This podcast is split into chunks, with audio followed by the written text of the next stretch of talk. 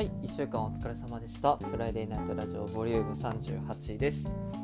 えっと、曜日感覚が完全になくなってて、そのテスト終わって、で、その、ね、塾の、ね、夏季講習もがっつり始まって、で、全く曜日感覚なくなってて、さっき気づきました。あれなんか、なんか忘れてるなって確かにずっと思ってて、あ、今日土曜日か土曜日か と思ってあ金曜日も過ぎてると思って。はいまあちょっとねまあこういうことも時々ねやっぱありますよね。もうこれこれ3回目ぐらいな気するんですけどまあこういうこともあるってことで今週もちょっと喋っていきたいと思います。えーオリンピックも中盤を折り返しまして本当に金メダルラッシュがね本当にすごいなってなってて夏季講習がいつも夜の10時とかに終わるんですけどでその帰り道にまあ、一緒に帰ってることいつもああれの金メダル取ってるわみたいな話ずっとしてるんですよね。毎日何かしら1個取ってるからなんか見ててもすごく楽しいというか。で最近結構やっぱ一番メダル取ってる柔道がやっぱ見てて一番楽しくて。で今日まさに土曜日の今4時なんですけどこれちょうど団体の準決勝の結果が出ててで圧勝してたんですけど決勝もう金メダリスト5人ぐらい揃えてて柔道のあの団体戦で。なんか、横並びの写真みたいなのがあって全員風格がもう後ろになんか金メダル見えるからめちゃくちゃアベンジャーズみたいになってて、ね、なんとかこの夜に決勝があるみたいなんですけど自分バイトで見れないのでなんとかな買っといてほしいな買ってくれたらいいなっていうふうに思います。だからあと野球とかもうめちゃくちゃ勝ち進んでますよね。稲葉監督もいろいろね采配に関してはいろいろ言われてますけどここからはねノックダウン方式になっていくのでねちょっと野球も金メダル取ったらちょっと熱いなっていう感じですね、まあ、その反面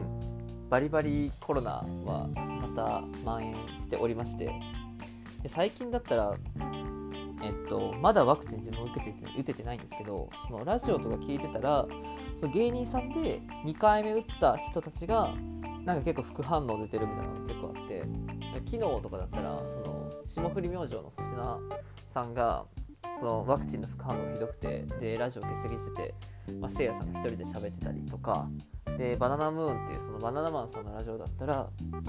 その日村さんと設楽さん両方とも副反応でちょっと喋れないってなって代わりに大倉さんと飯塚さんが喋ってたりとか。本当なんか副反応って結構重いんだなっていうのを結構実感しててだから自分も2回目の時結構これ気をつけないとねなんか予定がある時に打っちゃってで2日間ぐらい全く動けないってなったらね一番きついなと思うのでちょっとね気をつけたいなと思います。皆さんでその一人暮らしの時になんか病気にかかったこととかってあるんですかね？自分この一応4年間というかこの4年生になるまで風邪を大学生になってから引いたことなくてで一人暮らしになって風邪ひくってマジ地獄じゃないですか絶対。熱あるの分かってるからで外になんか買いにも行けないしで薬病院行くのも一人で行かないといけないしっていう。一人になった時のなんか圧倒的デメリット。本当なんかどうしようもない現実があるのでなんとか風邪ひかないようにしてるんですけど。なんか本当ねなんか頼んだら病気病人用のセットを丸ごと配布してくれるシステムとかね1000円2000円ぐらいだったら全然お金出すのでやってほしいんですけど、まあ、なんとか皆さんもコロナかからないようにね手洗いうがいとかマスクをしっかりしていきましょう。はい。今週も喋っていきます。よろしくお願いします。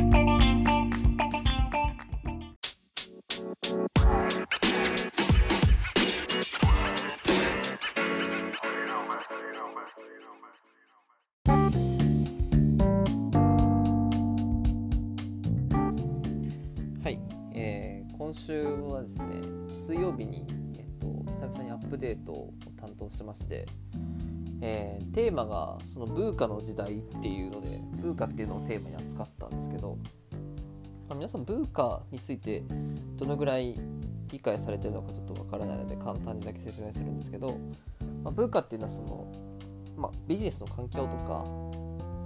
組織とかっていうのを取り巻いてるような環境っていうのが変化してだか将来の予測がすごい難しくなってるっていう状況を示す、まあ、造語なんですよねブーカって。でじゃあそのブーカな時代ブーカの時代にじゃあ自分たちに求められるものって何なんだろうねっていうところとか教育に求められるのは何なんだろうねっていうのをまあディスカッションのテーマとして今回取り上げましたで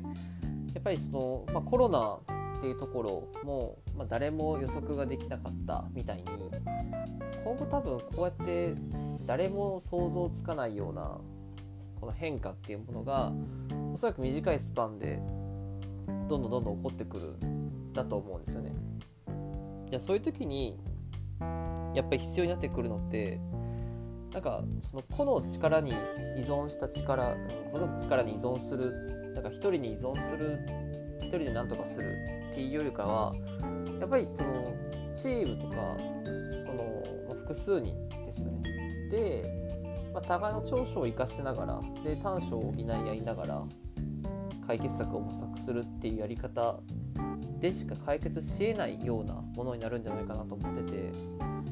っぱりそれは答えがないからこそやっぱいろんな人の意見を聞いてそこのいいとこ取りをしながらじゃあ一番いい意見って何なんだろうねっていうふうに考え方を深めていく必要があると思っててやっぱそのためにはやっぱ心理的安全性とかやっぱこのチームだったらどの意見も受け止められる解釈し合える理解し合えるっていうような前提がなんかすごく必要になってくるんじゃないかなっていうのをやっぱり感じました。やっぱりその、まあ、これ就活でも感じたことですけど心理的な安全性が確保されてない状況ってものすごくまあ拘束されてるというか不自由なんですよねやっぱり。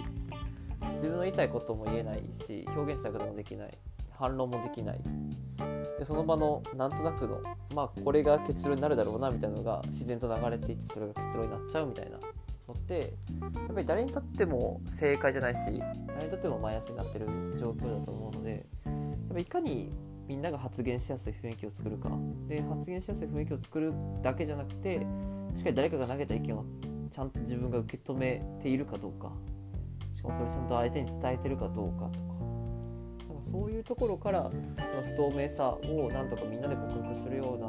一歩目が始まるんじゃないかなっていうのを今回、ま、スライドとか作ってて。でなおかつ、まあ、そのみんなとディスカッションしててすごく思い。ました。まあ、すごくま今回真面目な話しちゃったんですけどやっぱ不透明さがあるからこそ出てくる面白いものもあると思うので、そこも楽しみながら、まあ、向き合っていけたらいいんじゃないかなと思ってます。